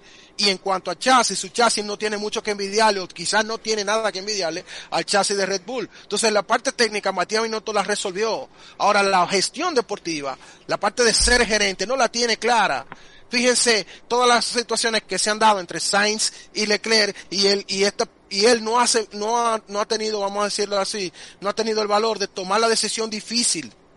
Yo siempre recuerdo de una cosa que dijo Toto Wolf, que lo aprendió de Nicky Lauda, valga la redundancia, que él dijo, yo prefiero ser el tipo malo que el idiota Sí. a la hora de tomar una, una decisión difícil.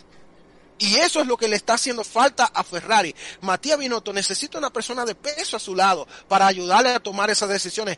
Y por favor, independientemente de lo que sea, yo no soy muy partidario, y esto es algo personal, no soy muy partidario de Lucas Cordero de Montezémolo. En su momento lo único grande que él tuvo fue no meterse en el medio y dejar que Jan Todd, Rory Byrne y, y, y, y Ross Brown hicieran el trabajo. Independientemente de eso, de hecho, eso es jugó en la cicli, en la cicli de Montezemolo cuando intentó imponerle a, a, a Dominicali. Y eso desembocó en todo lo demás. Hay un libro, un libro muy bueno que escribió un periodista inglés que se, eh, llamado James Allens, que es un libro de Michael Schumacher que se llama At the Age of Greatness. En ese libro, en ese libro perfectamente explica el plan que tenían Jan Todd y Ross Brown para irle cediendo a los italianos el equipo de una forma progresiva pero no disruptiva. Montezemolo se pasó eso por donde, por el arco del triunfo. Y eso desembocó en qué? En una baja en la calidad de Ferrari. Incluso terminaron haciendo que, sacando a, Aldo Costa del equipo, aludiendo a que el tipo no tenía creatividad. Y ¿Qué tanta creatividad tenía Aldo Costa? Bueno, tenía un montón de creatividad que luego vino, hizo los coches de Mercedes-Benz, que fueron de 2014 hasta el año pasado, reventando a todo el mundo. Entonces, Montezemolo tiene su problema. Lo único que yo le reconozco, bueno, que se quitó del medio y dejó que Jan hiciera el trabajo. Entonces, en este punto, Ferrari necesita una gente ahí, al lado de, de, de Matías Binotto, que le ayude a tomar ese tipo de decisiones. Fíjense Ojo, que Horner no ojo las que- toma todas. Horner no las toma todas. Y hoy por hoy, Red Bull Racing es el mejor equipo del planeta. Ojo que en su momento se habló de un Chantot del año pasado que volvía a Ferrari. No sea cosa que el año que viene Chantot Ahí. vuelva Pero, a Ferrari. pero, Ahí. ¿sabes? Pero- Pero- presidente- Está muy en bien. el chat está sonando ¿sabes? mucho Jantot de presidente, no sé, por ahí Sí, sale por eso, por eso te digo. eh, antes que nada, antes que nada, Cecilia Valenzuela de Chile Gamal pregunta cuál es tu Twitter. Que, a- a- arroba Gamal Liranzo, perdón. Arroba Gamal Liranzo. Gamal. Exacto, A ver, todo- acá- todo pero acá, eh, pero esto es muy simple. A ver, este, nosotros siempre comparamos con, este, con el, con Ferrari, la Ferrari de Schumacher. Los Ferrari de Schumacher, este, tuvo, no nos olvidemos que tuvo 3, 4 años hasta que se acomodó, malos, hasta el punto de que en, en- en el 99 hasta se habló de que, que Schumacher se podía ir, ¿no? O se podían bajar de, Ferrari. Lo que pasa es que ahí se armó un equipo, ¿sí? En base a la idea de Todd, a la idea de, de- Brown y a la idea y a la idea exacta de Michael Schumacher. Dice, esto es todo para mí, absolutamente para mí, y si queda algo es para mí. ¿Está claro? Así funciona un equipo de Fórmula 1 y es lo que históricamente siempre, siempre dio resultado. Gracias, don José. ¿Está Gracias. Claro. Entonces, a ver, es si hay algo, si hay algo que admirarle a, yo siempre digo lo mismo, yo a Michael Schumacher le admiro dos cosas, dejemos de lado su, su, su forma, era su conducción arriba de un de Fórmula 1 y su conducción en un equipo de Fórmula 1. Cuando él necesitó decir, no señores, esto para, ustedes quieren ganar, bueno, esto es así. ¿Está claro? Les gusta a quien no les guste. Después los equipos funcionan de esa manera. Después se enojan cuando le ponían, este, cuando le decían a Bota vaya para atrás. Sí, así funciona. Y los No dejaron puedo- trabajar también, José, Discúlpame, porque fueron varios ahora- años hasta pero, que ganaron. Pero, pero Andrés, yo vuelvo a repetir, en el 99, después que pierden el segundo título con, Mike, con Mika Hakkinen, se hablaba de que Ferrari se desarmaba, que Michael Schumacher se iba a otro lado, porque lamentablemente, aparte del accidente que tuvo y qué sé yo qué, no daban, no, estaba, ganaban carrera, pero el título se lo llevaba otro. Y eso es lo que no le gustaba. Y obviamente Ferrari, tres, cuatro años sin ser campeón del mundo, con toda la parafernalia de lo que era Schumacher, no cuadraba. Después le metió cinco al hilo. Claro. Después se enojaban cuando en Austria le dijo atrás, Yo lo miré y le dije, muy bien. Dice, ¿cómo muy bien? Sí, Pero claro, funciona, querido. es, es que esto es así. La forma, después las formas, obviamente que a nadie le gusta, che, vos atrás y que gane el que tiene que ganar. O que salga segundo el que tiene que salir segundo. Pero así funcionan los equipos de Fórmula 1, los equipos del automovilismo. Cuando vos tenés un equipo y tenés muy claro quién es el 1 y el 2, no discutamos más ese tema de que no, pues déjenlos correr. Mentira. Mentira. Sí, déjenlo correr. No, bueno, y Hoy eso. Ferrari, Ferrari lo que Ferrari lo que tendría que haber hecho a principios de este año es ir por Leclerc. ¿Está claro? Ir por. Charles Leclerc. Y decir, "A- este es el que gana. Con errores, eh, pero este es el que gana. A mí me algo- importa nada lo que, lo, que, lo que opine Sainz. Lo lamento por él. Sainz tiene que hacer de compañía. Chicos, en la época de los 70, Ferrari funcionaba así. Siempre Estaban lo he vi- hecho así. Obviamente Bueno, estaban bien. Bueno, pero es algo, José, es algo que, que tanto Red. Bull, que tanto Red Bull como Mercedes, y me gustaría que antes de terminar, porque ya tenemos que ir terminando, eh, hablemos un poco de Mercedes. Es un, es, es un tema, José, que tanto Red Bull como Mercedes lo entienden, porque han, bueno, Red Bull más que nadie, ha- es la famosa Perdón. picadora de carne, ¿Qué- ¿no? Eh, de- ah, no funciona. de- Che, pero lo cambiás a mitad de campeonato, sí. Chau. ¿Cuánto le tembló, Adiós. cuánto le tembló la mano a, a Marco para bajar a un piloto que venía de hacer un podio? Dijo, vos atrás. y Está bien, pero ahí. eso Eh, que... per- perdón, per- perdón, perdón. ¿Escucharon? A Marco. ¿Quién tomó la decisión difícil? Claro, claro. ¿Ustedes Pero creen que Matías Binotto hubiese tomado No, esa no, decisión? no. Pero, Ven. pero No, Gamal, no. ah, eh, eh, Enrique Scalabroni lo dijo acá. Matías Binotto era, era el líder de motores en Ferrari. Claro. Exacto. ¿Qué hace Tendría, tendría que seguir siendo el líder de motores. Ferrari tendría que tener un director deportivo que haga otro tipo de cosas. Que ponga Bien. la cara, que sea más político y punto. Ahora, después de lo mismo de todo, chicos, este, para toda la, la Latinoamérica que nos escucha, ¿qué está pasando en Red Bull? ¿Por qué cambiaron el auto? ¿Por qué ahora Verstappen anda y, y Pérez no? Porque así es como tiene que ser. Claro. Pero, Exacto. ¿quieren más Mire, respuesta? mire, mire, y- y para la perso- para la gente que se queja de que la Fórmula 1 es así, esa es una de las razones por las que yo digo que el campeonato de pilotos entonces se tiene que revisar. Si no vas a revisar el campeonato de pilotos, pues entonces no te quejes cuando un equipo venga y diga, Verstappen es que el, el que yo quiero que salga campeón es Verstappen. Y lo voy a apostar todo por Verstappen, o por Hamilton, o por Leclerc, o por Alonso, por quien sea. Mientras el campeonato, mientras la Fórmula 1 sea así, entonces el campeonato del mundo tendríamos que revisarlo. Y punto. La Fórmula 1 pasaron setenta y pico de años, cambió tecnológicamente, son cosas absolutamente distintas. Lo que no cambió son las órdenes y el lineamiento de los equipos. Claro. Cuando Fangio, cuando Fangio había que subirlo a otro auto para que sea campeón del mundo, se hacía. Y ¿Está claro? punto. Claro. Siempre fue. Cuando François Sever tenía que ir atrás de Jackie Stewart, por más auto que tenía, que él- se hacía. ¿Entendés? Entonces siempre funcionó así. Bueno, hubo un campeonato que Fangio, que el, el coche de Fangio se le, se le arruinó. Y ellos le quitaron el coche a otro piloto y se lo dieron a Fangio. entonces, et- Porque, entonces eso- porque es así, porque es así como Porque funciona. así funcionan los equipos. Claro. Si no, a ver, no existirían los jefes de equipo. El Neubauer de Mercedes de los 50 no existiría. ¿Entendés? Exacto. Los, los tipos tienen que manejarse de esa manera. Porque dicen, no, miren, muchachos, primero está el equipo, después están ustedes.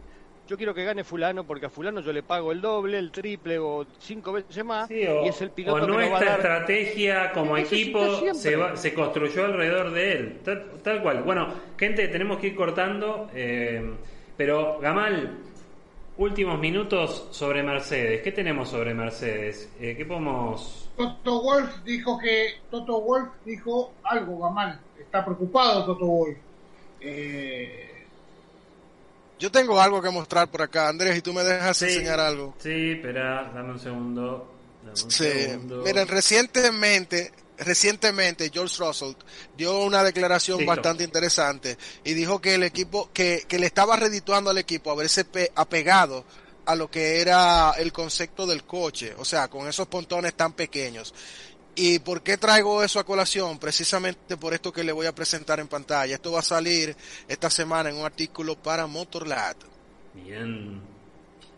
Me avisan si lo pueden ver. Ahí lo estamos viendo. sí correcto Perfecto. Esta es la distribución de la que tanto le hablé durante la temporada, de lo que son las, las horas en el túnel de viento y los, los, los artefactos de CFD que van a utilizar los equipos eh, a partir de julio hasta diciembre. Aquí pueden ver cómo hubo una redistribución. Mercedes ahora tiene 13% más de horas en comparación con lo que tuvo de enero a junio de horas en el CFD, de, de, horas en el túnel de viento, Ferrari y Red Bull bajan un 7%, y de este lado, en cuanto a los, los items, los artefactos en el CFD, vuelve Mercedes y sube un 13%. ¿Por qué esto, esto es importante? Porque Mercedes tiene que definir el concepto del coche del año que viene. Claro. Y mientras más horas tiene disponible de CFD y más eh, de túnel de viento y más items para el CFD tienen, más van a poder probar porque recuérdense que aquí entra en balanza si se quedan con el concepto actual, que actualmente tienen o si cambian. Y George Russell acaba de dar una, vamos a decirlo así, no, nos acaba de dar un, vamos a decir, un previo de lo que pudiera ser Mercedes, porque él está hablando muy bien del concepto de los pontones. Entonces pudiera ser que Mercedes se apegue a ese concepto. Y termine de darle la vuelta, digamos, ¿no? Exacto, y ojito con eso, porque ahora tienen más horas en el túnel de viento y tienen más items disponibles para prueba en el CFD. Entonces habría que ver si finalmente Mercedes se queda con el concepto actual o si cambian a un concepto nuevo. Por eso era importante ver esta tabla, para saber cuál, es, cuál iba a ser la distribución de, de recursos para el año que viene, que por cierto, también el tope presupuestario se reduce, independientemente de que por la inflación le dieron un dinerito adicional a los equipos, pero en el papel se reduce 5 millones menos. Entonces, cada, cada, cada dólar o cada, bueno, sí, la normativa financiera dice que se mide en dólares. Cada dólar es importante para el desarrollo del año que viene. Impecable. Bueno, esperen, la, por favor, la, el artículo esta semana, ¿no, Gamal? Sí, exacto, esta semana sale. Datazo, datazo. Bueno, para cerrar, vuelve la Fórmula 1 a Las Vegas, va a ser la anteúltima carrera del 2023, si no leí mal. No muy buenos recuerdos para nosotros, ¿no, José? No. Este, no, pero esto, Lamentablemente, es como hace un ratito decíamos, no siempre se, se, mide por la última carrera y los, los, campeonatos se pierden desde la primera a la última. Este, lamentablemente, obviamente que siempre el, el, la definición es lo que, lo que marca, ¿no? Este, quizá esa marcó demasiado para nosotros al nivel de, de que era una carrera que no existía en el campeonato en principio. Este, y después, bueno, todo lo que se dio. Pero bueno, eh, yo siempre digo que es parte. Este, uno tiene que analizar, yo siempre digo, los campeonatos son de la primera a la última. Ninguno se, ninguno se pierde en la última. Este, si llegaste a la última a pelearlo es porque hiciste algo bien y mal durante todo el año para llegar a pelearlo. Y después eso es definitorio, nada más. Este, a mí me, diríamos, a mí me preocupa más que vayan a esos lugares a correr, mm. Donde el negocio primas por sobre todo el resto. ¿no? Porque volvemos a circuitos absolutamente este, híbridos, callejeros, que no, que no, que en definitiva, a ver, después este, es como pasa siempre, ¿no? después sale un carrerón por diferentes circunstancias y dice, oh, qué circuitazo, qué sé yo. No, chicos, a veces los circuitos no son, la, los circuitos hacen lo que, lo, lo que uno hace el dibujo y punto y después las circunstancias de carrera te arman una carrera buena o mala. Tal cual. Eso yo siempre digo, los circuitos no tienen la culpa. Lo que sí a mí no me gusta que vayan a correr a estos lugares porque en definitiva después tenés 22 carreras y tenés el 70% cor eh, corres en circuitos este ficticios o armados. Sí, o estos este, circuitos Mickey Mouse que le dicen también. Viste que, de repente no, no, no dicen nada, que de repente este históricamente tampoco te dicen algo.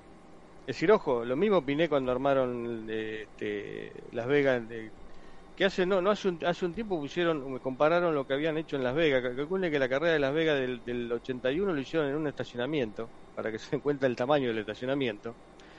Y compararon, eh, hicieron los dos dibujos y la comparación con el actual. El, el, el de Las Vegas del 81 creo que entra cuatro o cinco veces adentro del, del nuevo, del, de lo que hace al tamaño pero yo sigo pensando lo mismo, ¿no? Digo, bueno, esto le, hará bien al negocio, será el negocio, este, bueno, qué sé yo.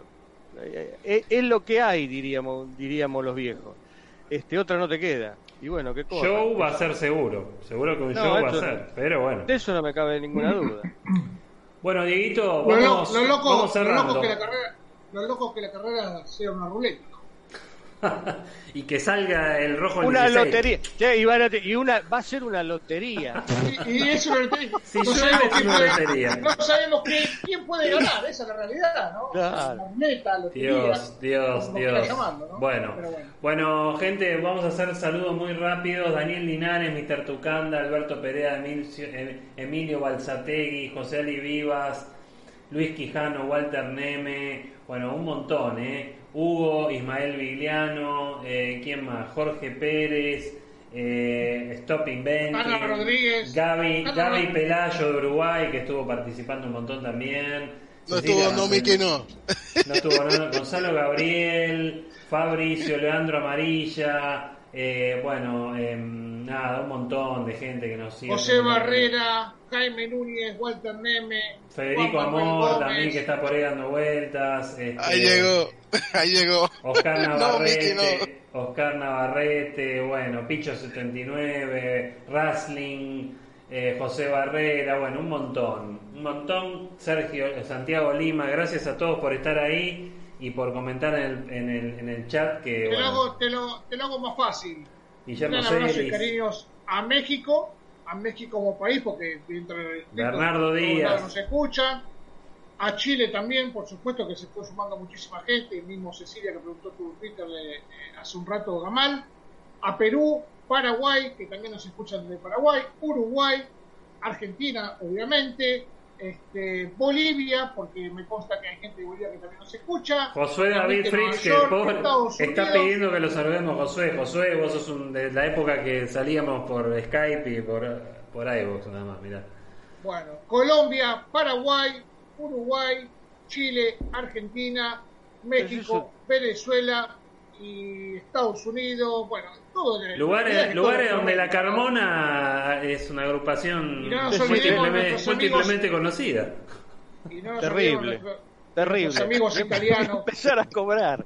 nuestros amigos italianos y nuestros amigos españoles, que la verdad que tenemos muchos amigos españoles en común. Totalmente, totalmente.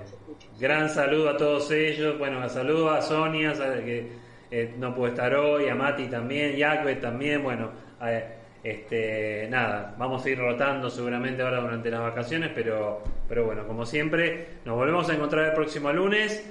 Y bueno, muchas gracias a todos. Eh, disculpen los problemas con internet, pero bueno, a veces son las cosas así. Y nos vemos la semana que viene. Así La que- gente pregunta si va a rodar cabezas por el corte de internet. y vamos a Sabotaje de Iñaki Rueda, Somos una Iñaki corporación, somos una corporación, viste, como al estilo Ferrari, no, al estilo Red Bull, viste, por ahí la semana que viene hay otras personas, nadie, o sea, todos distintos, vayan a saber. Bueno, gente, saludos, saludos a todos, chao, chao. Gracias. Chao, chao.